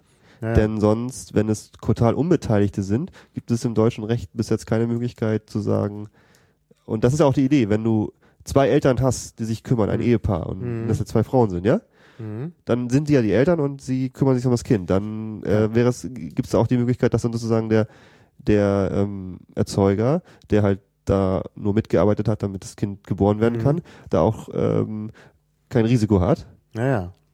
Ja, umgekehrt ist ja noch schlimmer, wenn ein schwules Paar, äh, ich meine, da braucht ja, dann braucht es ja eine Mutter, die automatisch Mutter ist. Ne? Das ist ein Problem und deswegen, ich glaube, ich habe da, ähm, also ich weiß jetzt, ähm, ich hatte mich vorher gefragt, warum im grünen Entwurf nur von einem lesbischen Paar die Rede ist und nicht von einem schwulen Mhm. Paar. Aber ich glaube, man kann das nicht gleichsetzen. Also Mhm. den Fall mit Leihmutterschaft. Ich glaube, erstmal gibt es rechtliche Probleme, dass überhaupt Ja, Leihmutterschaft in Deutschland sowieso gar nicht legal ist, aber man kann das ja irgendwie so regeln. Aber das Problem ist halt auch, es ist ja das Grundprinzip, dass die Frau, die das Kind zur Welt bringt, auch ja, als Mutter automatisch Mutter ist. Genau. Und äh, das ist erstmal, da kannst du auch nicht rütteln. Und zum Zweiten ist es ja auch so, dass sie neun Monate lang schwanger ist und das ist auch eine Sache, ja, die. klar, natürlich. Das ja. ist natürlich auch eine ziemliche Belastung. Also das ist klar. Und es entwickelt sich da natürlich auch eine, eine besondere Beziehung. Das ist, das ist auch außer Frage. Und äh, dem muss auch irgendwie gerecht äh, geworden. äh, Dem muss man auch irgendwie gerecht werden. Ne? Genau, und deswegen denke ich mal, ist es also kein Fall, der jetzt analog ist und deswegen, ähm, man muss sich halt nur überlegen, wie, wie behandelt man diesen Fall, aber ähm, wahrscheinlich wird es dann so sein, dass tatsächlich bei einem schwulen Paar dann der Ehemann auch adoptieren muss, weil dann halt die, die Mhm. Mutter dann auch irgendwie eingebunden werden muss in den Prozess, weil sie, weil es Ja, ja. einfach aufgrund dieser äh, biologischen äh, Ja, ja. Dinge eine andere andere Konstellation ist. Aber bei einem Genau. lesbischen Paar ist es ja nicht unbedingt der Fall, weil Genau. ähm, gut, in meinem Fall bin ich jetzt auch involviert äh, im Leben des Kindes, aber es gibt ja auch dann einige Samenspender, die einfach halt nur spenden und dann war's das. Richtig, ja, ja. Und insofern, Ja. Ja, aber ich finde es auch gut, wenn, wenn halt dann auch mehr als zwei Leute involviert sind. Deshalb bin ich ja für, für Verträge zwischen mehr als zwei Leuten, weil das äh, ja durchaus auch eine, warum soll man das nicht so machen? das ist nämlich auch ein guter Übergang, ähm, denn da gibt es ja auch wieder Überlegungen und Vorschläge von Erweiterung von Elternrollen. Ja. Und ähm, um das nochmal zu sagen, ähm, und zwar, das ist dann aber nicht, also es geht ein bisschen weg von deiner Idee einer, oder eurer, oder nicht deiner, aber der vorher angesprochenen Idee von einer erweiterten, Ja, das ist die Idee der Piratenpartei, aber ich kann ja der äh, FDP auch anscheinend, ja. Fug und Recht sagen, dass ich das formuliert habe. Okay, dann auch deiner Idee. Ähm, sondern äh, bei dieser Sache, bei den Elternrollen, ist es ein bisschen anders. Äh, das geht dann auch um, äh, d- da ist, da geht man halt von der Ehe aus. Aber es geht dann auch die Sache, dass halt äh, Patchwork-Familien und so weiter, wo dann halt auch Stiefeltern, Stiefkinder und so weiter eine Rolle spielen, ähm, dass man dort halt sagt, dass man zwischen äh, über die zwei Eltern hinaus auch noch, also zwei biologischen Eltern hinaus auch noch äh, soziale Elternschaften irgendwie definieren kann. Mhm. Und zum Beispiel jetzt einem Vorschlag der, oder einem Diskussionspapier oder Arbeitskreispapier der Grünen sind das, glaube ich, zwei bis zu zwei. Es gab aber auch noch letztens einen Vorschlag in Kalifornien, auch so ähnlich. Mhm. Das ist irgendwie auch witzig, aber ähm, auch der Vorschlag, zwei, zwei zusätzliche soziale Elternrollen einzuführen. Und die Idee war dann halt, dass äh, man also beantragt, mh, diese sozialen Eltern zu, äh, Elternschaft und wenn man nachher Streit hat, kann das halt ein Familiengericht halt nur äh, lösen. Dann ist die Sicherheit da, weil stell dir vor, du bist so, ähm, du bist, du hast dich zehn Jahre lang um ein Kind gekümmert, hast eine Bindung aufgebaut als Stiefvater Ja, ja. und dann auf einmal geht die Beziehung zu dem äh, leiblichen Elternteil in die Brüche, ja? Mhm. Und auf einmal sagt er, ich hau ab und ja, was und dann bist du sozusagen aus dem Hm. Leben des Kindes raus, Ja. weil du einfach keine Rechte hast. Naja, das ist nicht gut. Genau, und äh, deswegen die Idee, dass man halt dort diese, diese sozialen äh, Elternrollen noch einführt, Mhm. eine gewisse Rechtssicherheit gibt und dann kann man das auch abstufen. Also Mhm. das ähm, bestimmt, worüber kann halt diese, worüber können diese sozialen Eltern verfügen, Mhm. also äh, welch Aufenthaltsbestimmungsrecht oder ähm, äh, solche Sachen, ja? Ja. Das ist aber auch natürlich auch so, dass das auch eine Diskussion ist, die noch geführt werden muss. Denn erstmal gibt es natürlich einige rechtliche Details, die geklärt werden müssen, wie das konkret funktioniert, auch mit Unterhaltspflicht, Mhm. nachher von den, der Kinder gegenüber der Eltern, den Eltern, weil Ja. das ist ja auch nachher der Fall, müssen die Kinder nachher auch für ihre sozialen Eltern aufkommen. Mhm. Das ist ja, also- gut, ist natürlich dann auch ein Punkt. Aber ja, ne, manche Argumente, eigentlich schon. ja, also im grünen Entwurf ist, äh, steht zumindest, das ist, die haben die Details auch noch nicht genau ähm, äh, ausgearbeitet, aber dass das nicht so sein soll, weil Mhm. Dann würdest du durch die Hintertür plötzlich irgendwie plötzlich für vier Leute aufkommen müssen, wo du ja eigentlich Naja. Naja. und dann halt noch die andere Sache, ähm, manche argumentieren auch, dass es für das Kind vielleicht zu verwirrend ist. Hm, ja, weiß ich nicht. Das ist, da wird immer sehr viel gesagt, ohne dass es belegt ist. Das, ist da immer, das war ja schon damals schon aufgeregt. Das war damals in der Diskussion um die äh, Lebenspartnerschaft und das Adoptionsrecht. Da war auch eine von der SPD, ich weiß nicht, ob es die Zypris, nee, das war die andere, das war die, die Schmidt, die bayerische Schmidt. Ähm, die hat äh, dann irgendwie gesagt, ja, also Kinder brauchen Vater und Mutter. Ja. Also klar, äh, äh, aber Vater und Mutter, warum nicht zwei Väter und zwei Mütter? Er hat das einfach so behauptet, aber es beruht auf keinerlei äh, wissenschaftlicher Grundlage. Ne? Kann viel behaupten, ne? aber es ist halt falsch. Ja, das war ja auch, da kommen wir ja nochmal auf eine Sache. Das war ja auch so, dass häufig lange die Position von vielen war, dass ähm, halt behauptet wurde, dass gleichgeschlechtliche Eltern schädlich seien für Naja. das Kindeswohl. Hm. Zum Beispiel auch Eka Steinbach behauptet das auf Twitter. Ähm, Ja gut, Ja. behauptet viel. ne? Ja, aber ich meine jetzt mal als Beispiel noch. Und, Ja. ähm, und da hat sich ja, war 2007, glaube ich, gab es diese Studie vom Ja, Justizministerium. Ja. Und äh, da kam halt raus, es verwundert mich auch wenig, aber dass halt Kinder, die auch äh, äh, in gleichgeschlechtlichen Elternhäusern aufwachsen, ähm, genauso glücklich sind oder vielleicht auch teilweise glücklicher, weil es ja auch immer Wunschkinder sind im Regelfall. Ja, Denn genau. wo es sonst so großer biologischer Aufwand getrieben werden muss. Ja, genau, genau. Das ist eigentlich klar. Aber die Idee, die Verwirrung war mehr diese Sache, dass ähm, wenn Kinder zwei Bezugspersonen haben, jetzt egal welchen Geschlechtes, dass du dann halt noch eine dritte und vierte einführst.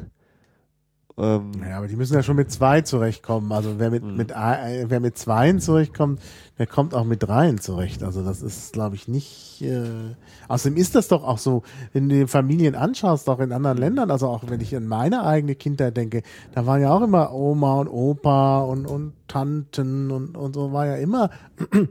Also wir sind jetzt nicht so eine große Familie, aber selbst bei uns gab es halt noch andere ne, Bezugspersonen, Ja. die auch sehr viel da waren. Also gerade der, der eine Großvater, und, äh, also, ja, also die beiden Großeltern, ähm, haben sich sehr intensiv auch äh, um mich gekümmert. Ähm, und äh, also die waren dann schon irgendwie klare Bezugspersonen. Und wenn du die andere Gesellschaften anschaust, wo halt sowieso auch äh, ähm, äh, eben so eine Großfamilienstruktur da ist, da ist es auch ganz selbstverständlich, dass das Kind noch mehr Bezugspersonen hat. Und man stelle sich auch vor, selbst bei uns, wenn das eine, wenn das Kind plötzlich ältere Geschwister hat, die sich auch so ein bisschen einmischen, ähm, dann ist das, das ja auch weitere Bezugspersonen. Also es kann mir doch keiner sagen, dass das Kind nur mit zwei Bezugs, äh, Bezugspersonen zurechtkommt. Ja gut. Ich meine, ich sage auch nur, dass es halt auch eine Sache, eine Diskussion ist geführt werden muss. Ich meine, ich, ich persönlich hatte ja auch äh, oder habe ja auch einen Stiefvater und ähm, ja. Hätte mich natürlich auch adoptieren können, aber äh, wenn es so eine soziale Elternschaft gegeben hätte, ich meine, der hat sich nun auch äh, während ich aufgewachsen bin, sehr um mich gekümmert. Ähm, wäre natürlich auch dann, also ich, ich finde das auch deswegen diese Ideen auch sehr interessant, ja. aber es ist auch eine Sache, da sind wir noch am Anfang, genauso wie diese, ähm, wie hieß das nochmal, die äh, Verantwortungsgemeinschaft. Genau. Äh, das sind aber Ideen, die Lebensgemeinschaft. jetzt. Lebensgemeinschaft. Ich finde Lebensgemeinschaft ist besser. Verantwortungsgemeinschaft ist so ein Bürokratenbegriff.